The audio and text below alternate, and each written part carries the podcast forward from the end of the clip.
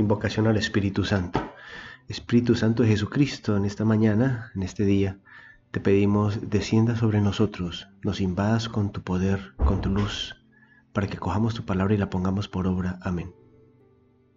Lectura del Santo Evangelio, según San Lucas, capítulo 23, versículos 35 al 43.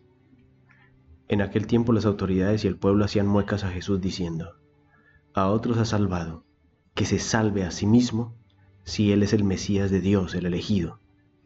Se burlaban de él también los soldados ofreciéndole vinagre y diciendo, Si eres tú el rey de los judíos, sálvate a ti mismo. Había encima un letrero en escritura griega, latina y hebrea. Este es el rey de los judíos. Uno de los malhechores crucificados lo insultaba diciendo, ¿No eres tú el Mesías? Sálvate a ti mismo y a nosotros. Pero el otro lo increpaba, ni siquiera temes tú a Dios estando en el mismo suplicio. Y lo nuestro es justo porque recibimos el pago de lo que hicimos. En cambio, éste no ha faltado en nada. Y decía, Jesús, acuérdate de mí cuando llegues a tu reino. Jesús les respondió, te lo aseguro, hoy estarás conmigo en el paraíso. Palabra del Señor, gloria a ti, Señor Jesús. Meditación. Hoy celebramos en toda la iglesia la solemnidad de Cristo Rey. Cristo, el principio y el fin de todos, es proclamado Rey, porque es Dios, pero también en cuanto hombre es Rey, porque en la cruz Él instauró definitivamente su reinado, muriendo en la cruz. Vemos que hay tres grupos que le dicen a Jesús en la cruz, sálvate a ti mismo. Es decir, es una invitación al egoísmo se recuerdan aquí las tentaciones del desierto, ¿no? Sálvate a ti mismo, es decir, olvídate de los demás, olvídate de ayudarlos, nadie merece ser salvado, tú sálvate, que es lo importante, que tú te salves, los demás no importan. Es decir, la tentación del egoísmo. Eh, Jesús vino a salvarnos, Jesús vino a dar la vida por nosotros. Jesús dice que el amor más grande es dar la vida por los amigos. Y a eso ha venido, y en la cruz lo va a manifestar pero se quiere interponer la tentación. Deja de, mirar a los otros, deja de colaborarles. ¿Para qué le ayudas si no se merecen? No se merecen nada. Lo importante es que tú estés bien, los demás no importan. Es una invitación a cerrar el corazón, es una invitación, tentación a dejar todo el plan de Dios, a desobedecer la voluntad de Dios, es decir, a dejar, a tirarlo todo por la borda.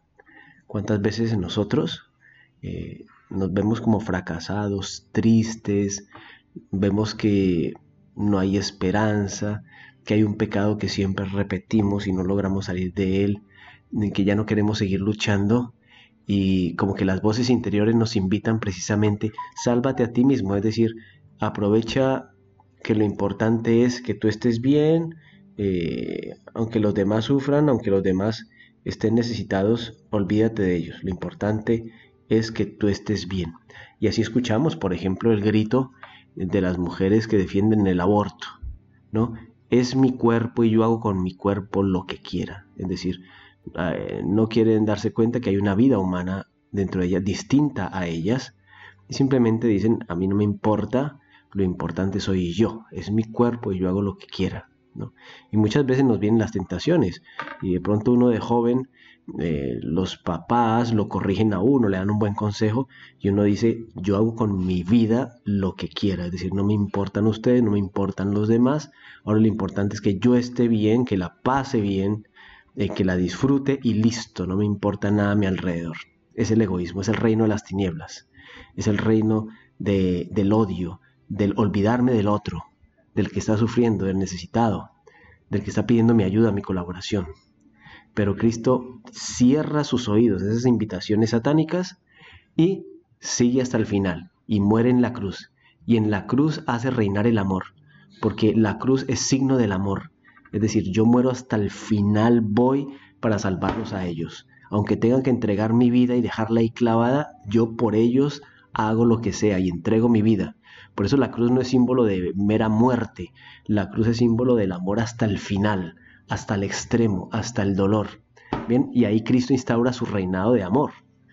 Por eso, cuando uno se hace la señal de la cruz, al salir de casa o al entrar o empezar un viaje, empezar una tarea, en una tentación. Eh, pues cuando uno se hace la señal de la cruz está invocando el poder del amor. Es decir, se compromete a amar, se compromete a renunciar a sí mismo, a sacrificar los gustos por darle gusto a Dios y por salvar al hermano. Oración. Querido Jesús, tú eres Rey del universo. Quiero que a partir de este momento seas Rey de mi vida entra a todas las partes oscuras de mi alma, donde no hay luz, donde no hay amor, donde no hay generosidad, donde hay maldición, donde hay tristeza, donde hay vicio, donde hay desilusión, donde hay odio contra los hermanos. Llena esos rincones de mi ser de tu luz, para que tú reines en todas mis actitudes, en mis palabras, en mis gestos, en lo que hago. Ayúdame a sacrificarme por los demás, que tu cruz reine en mi corazón y en mi vida, que tu cruz sea el signo de mi entrega a ti y a, mis hermanos. Que la, que la cruz tuya me dé el poder de amar a los demás generosamente. Compromiso. Pues ya estamos terminando el año litúrgico. Eh, ¿qué, ¿Qué cambio nos pide el Señor? ¿O qué súplica debemos hacer al Señor para que Él reine en nuestra vida? El ladrón, el buen ladrón, a última hora robó el reino de Dios todavía tienes tiempo, estás vivo, estás viva. Como joven, ¿cómo vas a hacer para robarle a Cristo ese reino? Por lo menos arrepiéntete.